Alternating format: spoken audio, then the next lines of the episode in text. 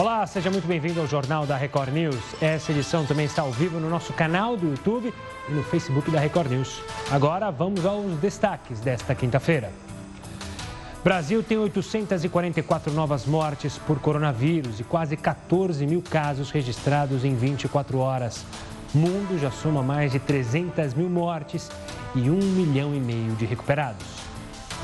Quase 200 mil profissionais da saúde no país estão com suspeita de coronavírus. A maioria dos casos é de auxiliares e técnicos de enfermagem. Falar alto pode deixar o coronavírus no ar por 14 minutos conclusão de pesquisadores americanos pode ajudar a esclarecer formas de transmissão da Covid-19. Passaporte de imunidade. Ministro da Saúde da Alemanha defende a adoção do documento. Enquanto isso, a OMS afirma que não existem provas de que os recuperados fiquem imunes.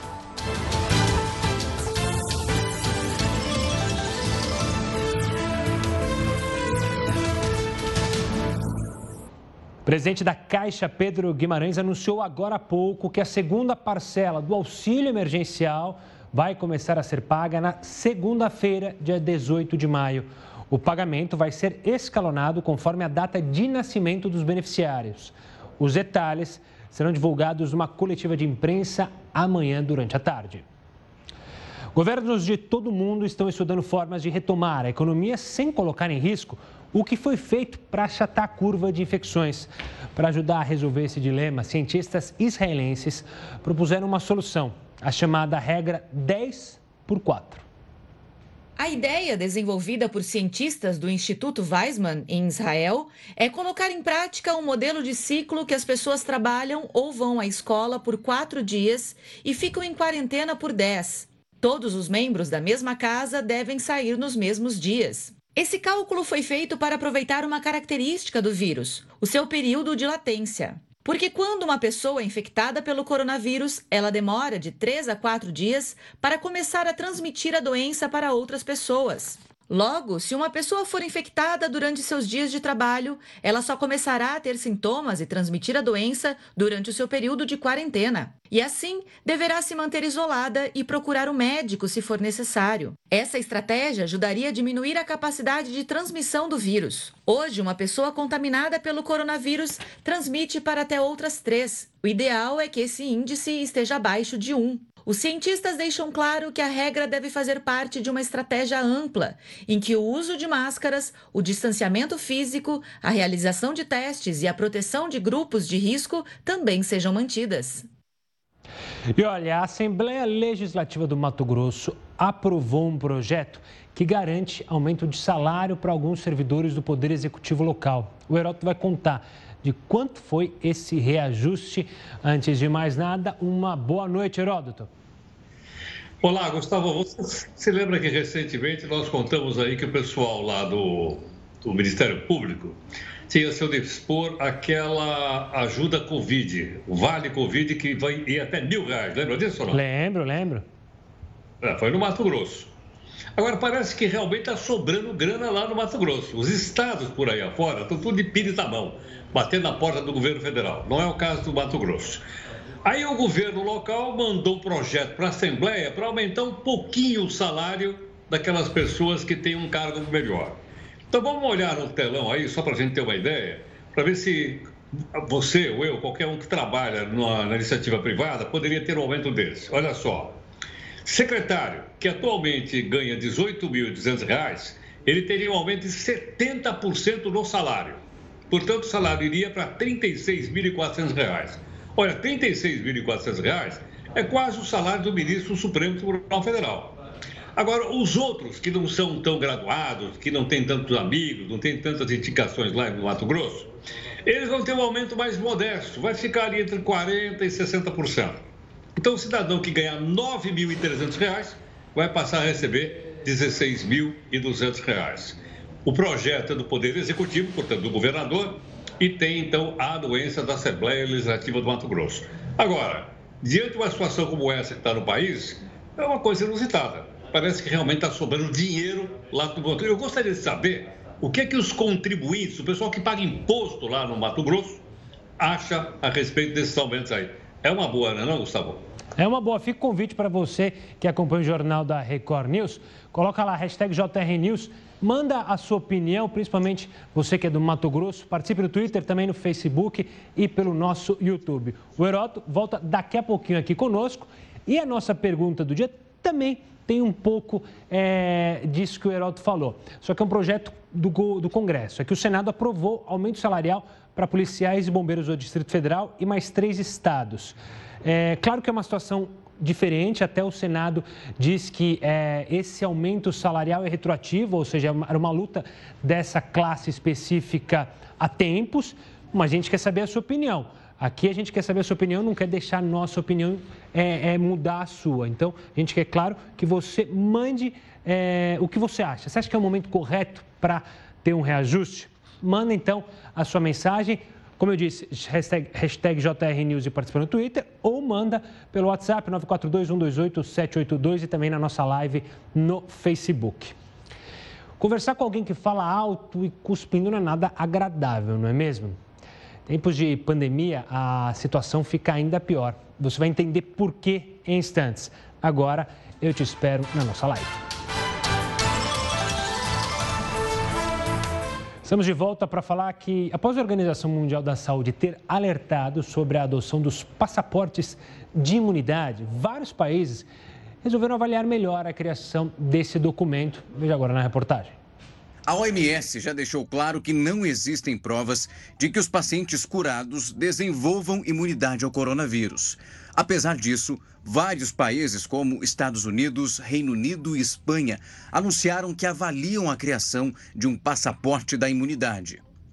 O documento seria concedido para quem já teve a Covid-19 e está imune ao vírus. Com o passaporte em mãos, a pessoa poderia, em tese, voltar ao trabalho e deixar de cumprir algumas restrições. O Chile, que seria o primeiro no mundo a colocar o sistema em prática, recuou e decidiu adiar a entrega dos cartões de imunidade. O governo cedeu às advertências da OMS de que essa medida poderia dar uma falsa sensação de imunidade. No Reino Unido, a ideia também não foi colocada em prática, porque as autoridades consideram que ainda é muito cedo para as medidas, principalmente uma como esta. No caso dos britânicos, o sistema seria um pouco diferente. Todos aqueles que tiveram o vírus e desenvolveram anticorpos receberiam uma pulseira, que funcionaria como um passaporte. Nessa quinta-feira, o ministro da Saúde da Alemanha, Jens Spahn, reforçou que considera necessário adotar um certificado de imunidade ao novo coronavírus. No entanto, esse plano também foi adiado porque, de acordo com ele, é preciso mais tempo para debater essa questão. Para sair do campo das ideias, esse tipo de iniciativa precisa superar uma série de obstáculos. Os testes que detectam se as pessoas são imunes ao vírus não tiveram até agora uma comprovação de precisão e confiabilidade. Os exames, segundo a OMS, são indicados para grupos específicos, como os profissionais de saúde e pessoas que tiveram contato com pessoas doentes. Existe também o risco das pessoas receberem o certificado de imunidade e passarem a ignorar as medidas de prevenção, o que aumentaria a probabilidade de uma transmissão da doença. E você, o que, que acha dessa ideia de passaportes de imunidade? Mande sua mensagem para a nossa. Para, faça sua participação lá no Twitter, hashtag JRNews, você participa, comenta os assuntos do jornal. Voltando aqui para o Brasil, a Câmara dos Deputados aprovou nesta quinta-feira um projeto de lei que proíbe o despejo de inquilinos durante a pandemia. A proposta impede, até o dia 30 de outubro deste ano, a concessão de liminares para despejo por atraso no pagamento do aluguel. A suspensão vale tanto para imóveis residenciais quanto para comerciais e atinge todas as ações ajuizadas a partir de 20 de março. Então, anote aí, data em que foi publicado o decreto que reconheceu o estado de calamidade pública aqui no país. Ainda na questão jurídica, um outro assunto que deu que falar foi um juiz do Distrito Federal que atendeu um pedido de divórcio unilateral. Ele afirmou que se uma das partes tem certeza de que quer o divórcio, não há necessidade de esperar a decisão da outra parte. Mas você sabe como funciona esse tipo de divórcio? Aqui no Brasil. O que há de diferente nele? Quem explica para a gente é Darlan Barroso, professor e coordenador do Direito da Família do meu curso. Obrigado pela participação aqui conosco. Darlan, a questão do divórcio, da separação mudou muito, né? Em toda a nossa história como sociedade aqui no Brasil. Eu lembro da época que tinha disquite, enfim. É, como é que funciona esse divórcio unilateral? Explica para a gente essa decisão tomada por esse juiz.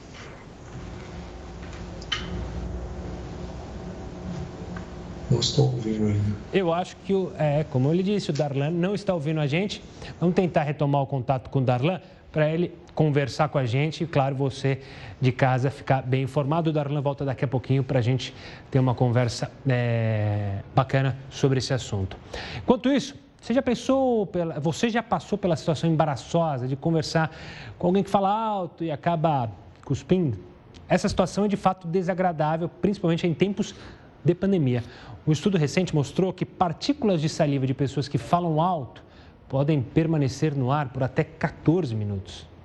O estudo publicado pela revista científica PNAS apontou que o simples ato de falar alto faz com que gotículas se espalhem no ar por mais de 10 minutos.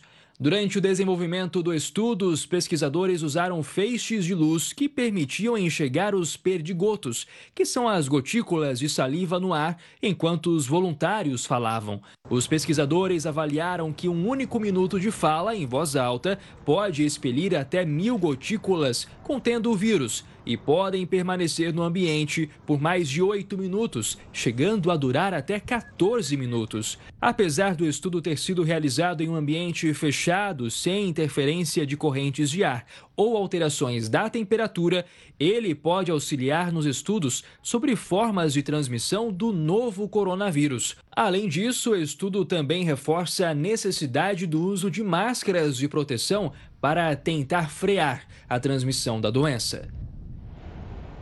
E uma CPI foi aberta na Assembleia Legislativa do Amazonas para apurar irregularidades na saúde entre 2011 e 2020. A comissão tem como fato inicial suspeita de mau uso de verba pública, superfaturamento de equipamentos e pagamentos a empresas sem qualificação para atuar no combate ao coronavírus.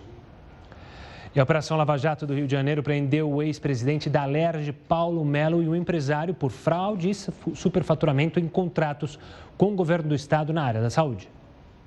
Esse empresário ganhou o apelido de favorito por fechar muitos contratos com o governo do estado. Foram tantas suspeitas desde a época do governador Sérgio Cabral, chegando agora ao governo Witzel, que Mário Peixoto acabou preso na mansão em Angra dos Reis. A Polícia Federal recuperou mais de 2 milhões de reais em dinheiro com outros três suspeitos presos. O ex-presidente da Assembleia Legislativa do Rio, Paulo Melo, que cumpria prisão domiciliar, voltou para a cadeia. As investigações apontam que Mário Peixoto pagava propina aos ex-deputados Paulo Melo e Jorge Pisciani e também aos conselheiros do Tribunal de Contas do Estado para garantir contratos de manutenção de unidades de saúde. A organização criminosa recebeu mais de 180 milhões de reais nesses contratos, Mário Peixoto também teria realizado manobras ilícitas para contratação com dispensa de licitação de fornecimento em álcool em gel para a Marinha do Brasil. As investigações descobriram que o grupo se preparava para ganhar dinheiro durante a pandemia. O alvo, a prestação de serviços e a construção de hospitais de campanha no estado. A intenção era se valer de contratações emergenciais e sem licitação para garantir parcerias que renderiam milhões de reais. Nessa troca de e-mails, foram encontradas planilhas com os custos das unidades e um modelo pronto de proposta para a construção dos hospitais. Os procuradores afirmam que Mário Peixoto ainda pagava propina para manter contratos ativos com o governo de Wilson Witzel. Só em março deste ano, foram 36 milhões de reais para prestar serviços à Faetec e outros 26 milhões com o Detran. A denúncia revela ainda a sociedade entre Mário Peixoto, Paulo Melo e Jorge Pisciani em empresas de agronegócio. Paulo Melo está de volta à cadeia, ao lado do amigo Mário Peixoto, que em 2014 se casou em uma festa milionária em um castelo na Itália. Na época, os ex-deputados ganharam a viagem e foram os padrinhos do empresário. Uma das grandes preocupações que vieram com a pandemia é que as pessoas, por medo da contaminação, deixaram de buscar tratamento para doenças perigosas como câncer e também cardiopatias. Heródoto, participa aqui conosco de novo. Isso pode ter um efeito bumerangue, não é verdade? Pode, pode sim. Olha, Gustavo, tive contato com pessoas da Sociedade Brasileira de Cirurgião Oncológico, que são cirurgiões que tratam de câncer. E o que tem acontecido é o seguinte: as pessoas estão muito com medo de ir para um hospital achando que pode contrair o Covid-19, pode acabar apanhando a doença. Alguns hospitais privados, e eu tenho visto isso pessoalmente, eles separaram as coisas. Então, quando você tem alguma coisa relativa ao Covid-19, você vai para uma ala do hospital. Quando você não tem, você vai na outra. Mas isso não acontece no hospital público. E talvez essa seja a razão de uma porção de pessoas não estar se tratando de uma doença tão grave quanto o câncer. Eu pedi, e eles me mandaram um número, que é esse, que eu vou mostrar para o pessoal todo que está nos acompanhando agora, só para a gente ter uma ideia né, da importância que tem uh, esse tratamento. Olha, vai de 11 de março a 11 de abril. 75% dos atendimentos que deveriam ter acontecido não ocorreram. 20% das cirurgias que deveriam ter ocorrido também não ocorreram. E uma outra coisa bastante preocupante: você sabe que quando há uma suspeita da pessoa ter um câncer no corpo, geralmente se pede a ela que se faça o um exame chamado biópsia. Pois é, segundo a Sociedade Brasileira de Cirurgião de Câncer, pelo menos 50 mil biópsias não foram realizadas. Portanto, você veja o seguinte: uma doença como essa, que é uma doença grave, é uma doença que a pessoa precisa tratar assim que ela se manifesta. É verdade que em alguns casos a doença não se manifesta, mas quando ela tem um, ela tem um, um exame, ela começa a tratar. Infelizmente, não está sendo tratada. Então, por esse motivo, eu pedi que eles mandassem esses dados para chamar a atenção das pessoas, porque uma doença grave como essa não pode esperar o coronavírus terminar para tentar uh, fazer uma, uma recuperação, fazer uma, uma, uma recuperação da doença. E esses números são bastante preocupantes. Portanto, fica aí a nossa sugestão para que as pessoas não abandonem o tratamento de câncer que é necessário. Tá certo. Obrigado, Heroto. Ele volta aqui conosco ainda nessa edição. O Senado adiou para a próxima segunda-feira a votação do projeto que limita em 20% ao ano os juros do cartão de crédito e do cheque especial. A proposta também proíbe os bancos de reduzirem os limites de crédito de seus clientes entre os meses de março deste ano e julho de 2021. O objetivo do projeto, que atribui ao Banco Central a função de regulamentar e fiscalizar as instituições financeiras, é minimizar os efeitos da pandemia do coronavírus sobre famílias e empresas. Líderes e representantes mundiais fizeram hoje um apelo para que a vacina contra o coronavírus esteja disponível para todos um dos maiores grupos farmacêuticos do mundo, anunciou que os Estados Unidos, que os Estados Unidos, perdão, teriam prioridade na entrega dos medicamentos porque investiram mais dinheiro. A empresa, que é de origem francesa, alega que a produção, principalmente no laboratório americano, seria dedicada aos Estados Unidos. O restante seria distribuído aos outros países. A declaração provocou protestos na Europa, liderados pela França. O governo do presidente Emmanuel Macron defende que um país não pode ter prioridade diante de uma pandemia que já matou cerca de 300 mil pessoas no mundo. Em uma carta aberta sem precedentes, 140 representantes de nações do mundo inteiro pedem garantias de que testes, vacinas e tratamentos para a Covid-19 sejam distribuídos de forma justa e gratuita em todos os países. O documento assinado reforça que o mundo não pode permitir que monopólios e concorrência atrapalhem a necessidade universal de salvar vidas. Hoje, cerca de 100 vacinas estão sendo desenvolvidas em diversos países. Estados Unidos e China têm as pesquisas em estágio mais avançado e o governo americano acredita que até o fim do ano terá disponível doses eficazes contra a Covid-19. Música ao vivo, bebida e aglomeração. O que deveria ser impensável em tempos de pandemia aconteceu no Rio Grande do Sul. Cerca de 100 pessoas numa festa não respeitaram a quarentena no litoral norte do estado. O baile corria solto neste salão em Tramandaí, no litoral norte gaúcho. Para entrar, a pulseira VIP era obrigatória, mas a máscara não. Ninguém estava com a proteção vídeo virou caso de polícia. O prefeito da cidade pediu a abertura de um inquérito para investigar como a festa foi realizada. Neste momento de isolamento, onde todos nós é, procuramos cumprir o regramento ditado pelo Estado e pelo município, mas que infelizmente isto aconteceu, isto acontece muitas vezes na clandestinidade a polícia já sabe que se tratava de uma festa privada. O dono do salão, o patrocinador do evento e todos que participaram dele podem ser punidos por desrespeitar os decretos estadual e municipal que proíbem aglomerações no período de pandemia. A festança pode custar caro. A pena para este crime vai de um mês a um ano de prisão e multa. Boa parte dos envolvidos já foi identificada e será intimada a depor. Se porventura alguém que estivesse contaminado tivesse ciência dessa contaminação e participasse desse baile, ele muito provavelmente estaria sujeito a, uma, a um crime muito maior cuja pena é de 10 a 15 anos, que é propagar doença contagiosa. E na entrevista coletiva desta quinta-feira, o Ministério da Saúde mostrou qual é a colocação do Brasil em relação ao coronavírus no mundo. A entrevista coletiva foi dada pelo secretário substituto de Vigilância em Saúde do Ministério da Saúde, Eduardo Macário. Ele deixou claro que o Brasil precisa ficar em alerta porque os números de mortes só aumentam no país. Essa curva, ela mostra a distribuição de casos de Covid nos sete países com maior número de casos confirmados ao redor do mundo. Então, nós temos em, é, no, primeiro, no, no, em, no primeiro ponto os Estados Unidos, é, que, que lideram em número de casos confirmados de Covid. É, o Brasil, ele se encontra em, em preto.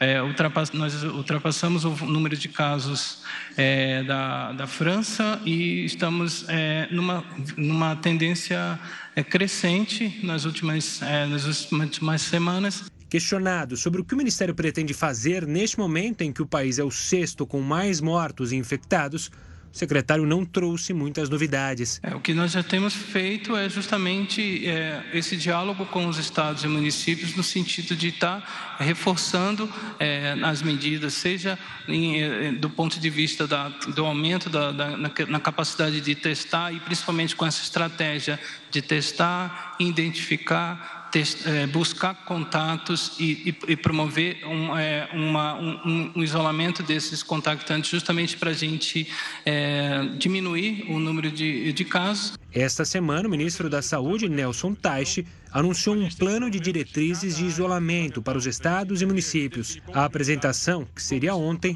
foi cancelada. Na entrevista desta quinta, o subsecretário também alertou para os riscos das pessoas que já sofrem com algum tipo de doença crônica. Temos percentuais, cerca de 65% das pessoas é, que foram a óbito por coronavírus no Brasil, elas apresentam pelo menos um fator de risco, sendo o principal as cardiopatias, é, alguns casos de hipertensão, obesidade mórbida, é, obesidade em, em geral, entre outros. E falou sobre o atual momento do Brasil. Acho que a principal mensagem é que nós estamos numa, numa, numa, ainda num momento de crescimento de casos, né? não, não há nenhuma perspectiva nesse momento de estabilização ou, ou até mesmo diminuição. Olha, ainda falando do coronavírus, algumas crianças diagnosticadas com vírus em Wuhan, na China, apresentaram sintomas gastrointestinais, como diarreia, vômito e dor abdominal, antes mesmo de aparecerem os sintomas respiratórios. Perdas de olfato e paladar também foram relatadas por 70% das pessoas infectadas. Eu converso agora com o infectologista João Prates, da Beneficência Portuguesa aqui de São Paulo, para entender quais sintomas da Covid são diferentes de uma gripe comum. Doutor, obrigado pela participação aqui conosco mais uma vez. A gente citou aí é, alguns é, desses sintomas que não são comuns a uma gripe, entre aspas, comum. É, quais mais outras diferenças a Covid-19 tem da outra gripe que a gente está acostumada, que é a coriza, que é a dor de cabeça, que a gente pode ficar alerta, não se preocupar, mas ficar alerta caso a gente tenha em casa? Boa noite, meu caro, obrigado. É um prazer estar com você mais uma vez. É, é importante dizer isso, os sintomas que você falou são muito importantes, tem alguns a mais, né? E eu tenho visto muitos casos atípicos. Esse da diarreia que você mencionou, eu vi vários pacientes que tiveram diarreia. Aí a gente achando que era uma gastroenterite, né? Uma intoxicação alimentar. Aí o tempo passa, veio a febre e estômago respiratório. Eu tive de muito curioso alguns casos de dores abdominais estranhas, que pareciam uma, uma coisa como uma, uma inflamação da vesícula, como uma, uma, uma infecção urinária e que na hora de fazer a avaliação, a tomografia, a gente olhou a base do pulmão também e achou o coronavírus. Isso acontece porque no nosso intestino, por exemplo, tem muitas células de defesa, como se fossem as ínguas, né? os gânglios que a gente tem no pescoço, a gente tem um monte no intestino. E eles podem ficar inflamados e causar essas dores estranhas referidas. A gente tem muita alteração de olfato e paladar, mas também tem alguns quadros, até eu tive um caso do que, de, uma, de uma forma que simulava uma meningite viral. Muita dor de cabeça e rigidez de nuca, quase que parecia uma meningite. E, na verdade, tudo isso era coronavírus. A gente tem alguns casos bem atípicos mesmo, intestinais e né, olfato, paladar e até neurológicos, né, meningite viral, algumas alterações assim estranhas. Imagina confundir uma inflamação na vesícula e vai, você está achando que é isso e na verdade é um coronavírus? É um, é um susto tremendo. Mas, doutor, me diz uma coisa: esses, é, essa, é, esses fatores que acontecem, essas, esses casos, eles antecedem os problemas é, no pulmão de saúde. A partir dali que é onde a pessoa tem que ficar alerta, é isso? A grande maioria que vem com esses sintomas atípicos não são tantos, tá? A gente fala que sintomas digestivos são 10% e de maneira isolada, assim, vamos dizer, as pessoas não sentiam mais nada quando foi diagnosticada, é alguma coisa tipo 3%, um número bem pequeno. A maioria das vezes eles antecedem sim a parte da piora da respiração. Primeiro é, primeiro vem a, esse quadro intestinal, passa um tempo e aí se instala o quadro respiratório. Então, é, é isso é importante porque ter febre, diarreia, por exemplo, né? Pode ser um sinal de que você está com coronavírus. E essa parte do, do, olfato e do paladar é muito notável. A gente não via isso em outras infecções. Então, ter o olfato e o paladar perdidos, alterados, pode ser um sinal que você pode estar com coronavírus, mesmo que você não tenha outros sintomas típicos, mesmo que você não tenha febre, não tenha falta de ar. Pode ser sim um sinal para ficar esperto. A maioria é isso. Tem um sintoma estranho e depois a gente acha o coronavírus mais classicamente. É muito raro ser só o sintoma estranho e não ter a parte respiratória. E doutor, o conselho para quem está sentindo é, esses sintomas aí que você mencionou é continue em casa, faz a reclusão, fica isolado ou já vai procurar o hospital? Antigamente a gente sempre falava para ficar em casa só no agravamento do caso e procurar um hospital. Essa segue sendo a recomendação? Isso, o sinal clínico mais típico para você ir para o hospital e ficar bem preocupado é ter falta de ar. Então, vale ainda essa, essa orientação. Uh, tem se mostrado, assim, a gente tem tentado para fazer com que as pessoas cheguem mais cedo no hospital, assim, por causa de alguns estudos que estão mostrando que talvez a falta de ar demore um pouco para aparecer e a doença já se agravou. Alguns, alguns colegas têm orientado o seguinte: se você está com sintomas desses, assim, principalmente a perda do olfato do paladar, a febre, a tosse, sintoma de gripe mesmo, e aí, depois de um tempo, você começou a manter febre, isso depois de 4, 5 dias, você continua tendo febre, continua tendo tosse, esse quadro está mais arrastado, ou mesmo teve a diarreia, depois a febre, isso se arrasta por 5, 6 dias, que você procure, por exemplo, a UBS, o posto de saúde, ou que você veja a sua saturação de oxigênio, sua oximetria. É um exame simples que a gente faz para ver como é que está a oxigenação. Porque a oxigenação pode cair um pouco antes da gente se sentir mal. Mas de sintoma mesmo, é a falta de ar que deve chamar atenção, ou a incapacidade de se alimentar ou tomar líquidos. A novidade é procurar unidades básicas, principalmente quem tem febre mais de cinco dias, para fazer lá o dedinho, para ver se a saturação está alta ou baixa. Se estando baixa, já pode ser um motivo para ir para o hospital. Isso é a maior preocupação mais recente, mais atual que a gente está tentando trabalhar.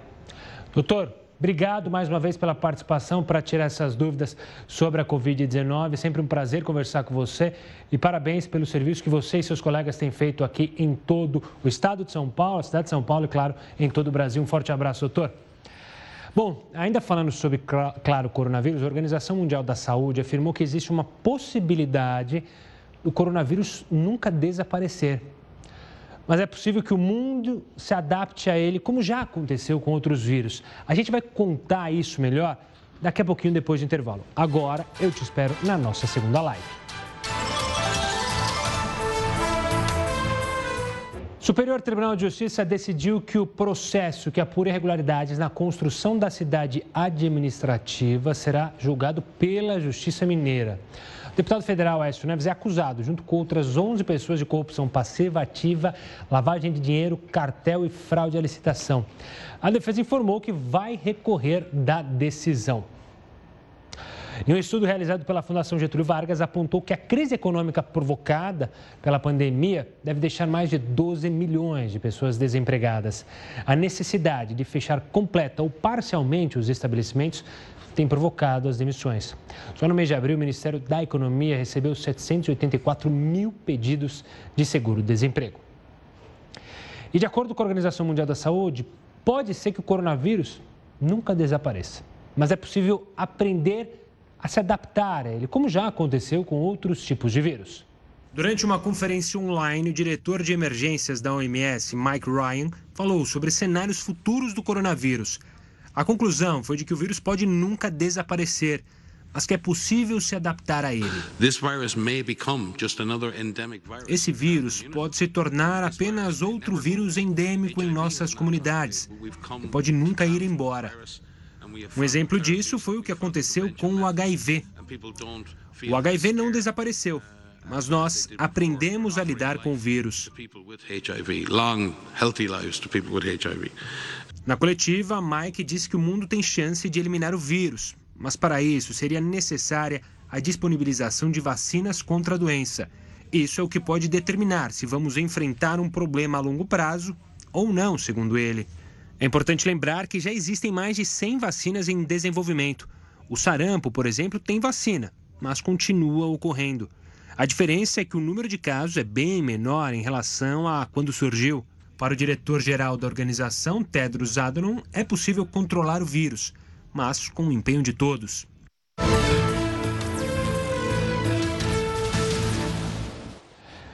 É a gaveta do Jornal da Record News. Com a pandemia, naturalmente, alguns assuntos deixaram de ganhar destaque, o que não significa que eles não sejam importantes. O Euroto vai começar a trazer esses temas aqui para gente. Qual será o primeiro para inaugurar aqui com chave de ouro é, esta vinheta de hoje, Heródoto?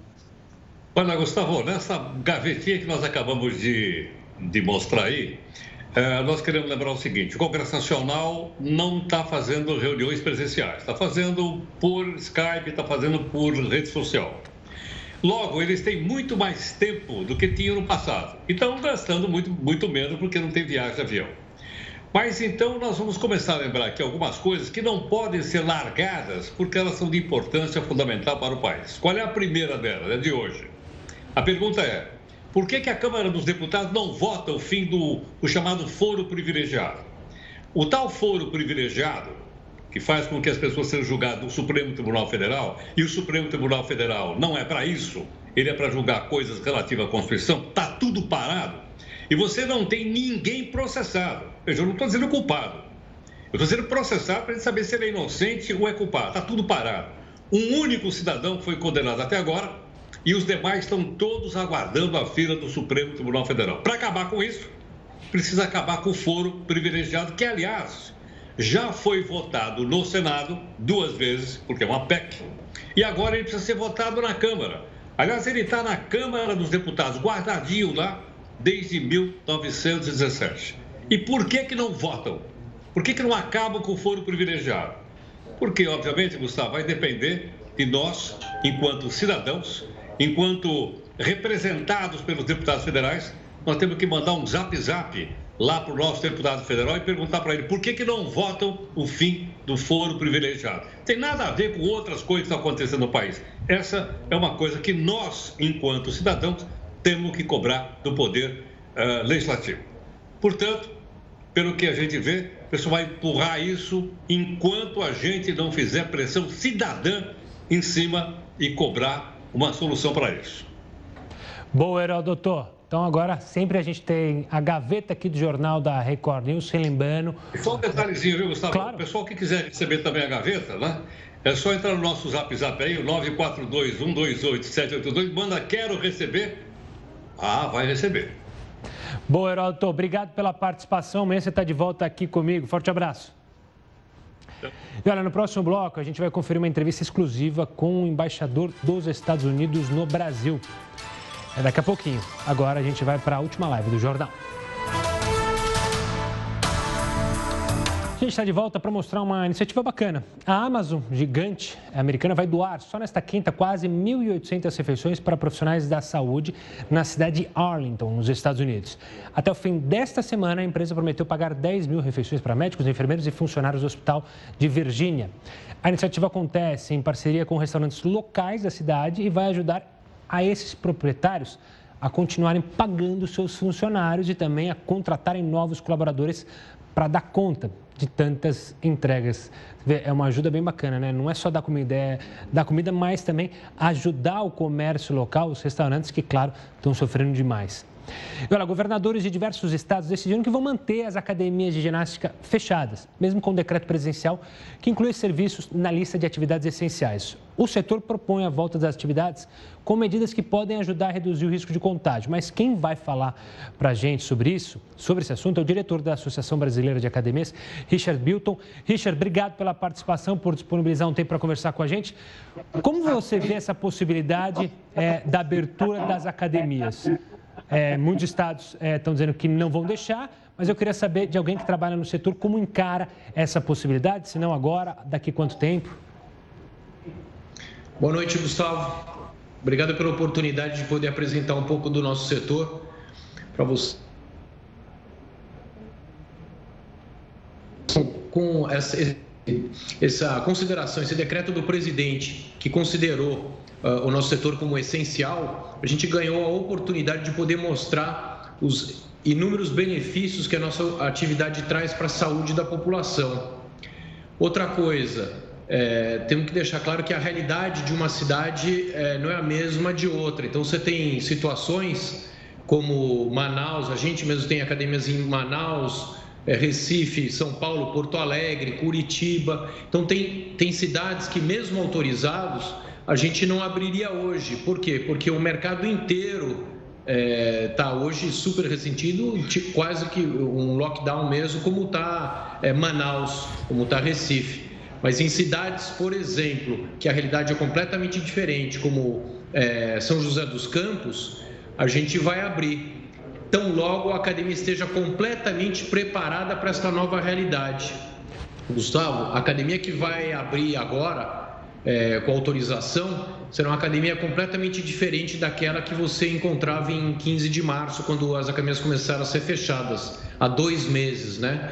Você vai entrar numa academia, você vai ter muito mais segurança, um ambiente muito é, mais saudável do que entrar numa farmácia, entrar num supermercado. Nem se fala quanto a transporte urbano, né? As academias estarão, para você ter uma ideia, com carpetes para sanitizar o, a, é, o, o, a solado do, o solado do sapato, do tênis, é, o reconhecimento, entrar com ou reconhecimento facial ou por outro formato sem precisar colocar a digital você vai ter álcool em gel em todos os ambientes das academias, você vai ter pelo menos 4 metros quadrados por aluno, é o que a gente tem colocado, é, a gente fez uma série de recomendações, uhum. isso está sendo seguido em todos os lugares. O que, que acontece? Você não tem isso hoje, nem nas lojas autorizadas, em farmácias, em nenhum lugar, nem em supermercado. Nas academias você vai ter intervalo entre os equipamentos, limpeza em todos os equipamentos entre um e outro, intervalos para limpeza de cada sala, pelo menos duas, três vezes por dia. É, é, é, um, é um, novo mundo dentro das academias, tá?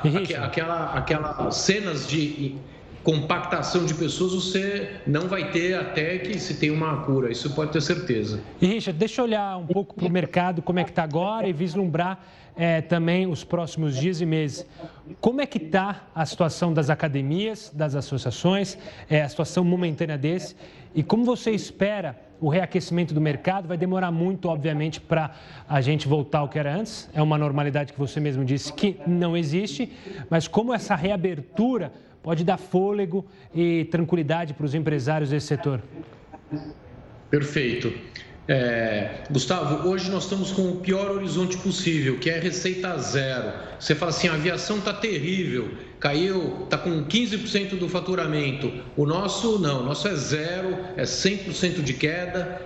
a gente, nós mesmos no grupo, a gente tem aulas online, etc., mas é mais para manter vínculo com os alunos, para mantê-los fisicamente ativos, uma forma de colaborar. Mas em termos de receita é nada, é zero, é só despesas mesmo. Como o nosso setor emprega muita gente, é, né? É, é, é, somos uma, um, uma, um setor que é altamente empregador de mão de obra, então você tem duas grandes despesas: folha de pagamento e locação de espaços. Normalmente as academias, uma pequena ocupa 300, 200 metros, as grandes, milhares de metros quadrados. Então você tem que saber trabalhar esses dois aspectos. Qual é a nossa base? China. Tá? Então a gente está pegando do mercado asiático tudo o que aconteceu, ficaram lá seus dois meses, é, fechados. A gente completou, completa dois meses hoje, aliás, que fechou nossa primeira unidade em Brasília.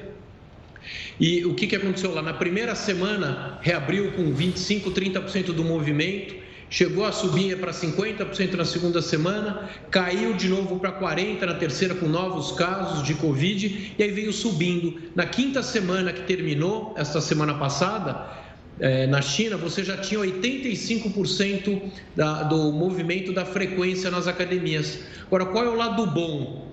Muito bom. Que em termos de vendas, você já conseguiu lá, é, na última semana, 20% acima do que estava antes da crise do, do, da Covid.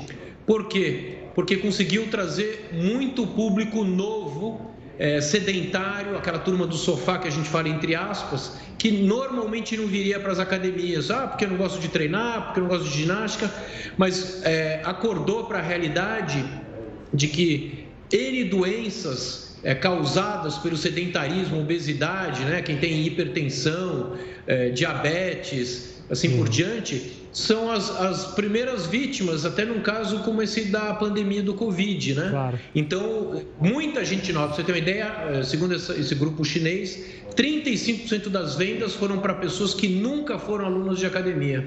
Que maravilha, vamos torcer para que isso se repita aqui no Brasil. Richard, obrigado pela participação, pelos esclarecimentos, pela fala. Foi um prazer falar com você. E você aí de casa que se interessou por essa entrevista, ela vai estar daqui a pouquinho lá no nosso canal do YouTube. Se inscreva, ative as notificações para ficar sempre bem informado. Agora a gente vai falar do embaixador dos Estados Unidos, que disse que o país vai ajudar o Brasil a superar a crise provocada pelo coronavírus. De acordo com ele, o apoio à entrada do Brasil na OCDE, o grupo que reúne as economias mais fortes e mais ricas do mundo, está mantido. Nascido no Texas, Todd Tapman chegou aos 11 anos em São Paulo, onde viveu e estudou por uma década. Agora, de volta ao Brasil, como embaixador americano, rebate as críticas de que a política externa entre os dois países seja mais vantajosa aos Estados Unidos. Mais de 55% das exportações do Brasil que vão para os Estados Unidos são com valor agregado. A China é 96% matéria-prima. Agora, isso está bem, mas o que você quer na sua relação é alguma coisa mais madura, alguma coisa mais desenvolvida.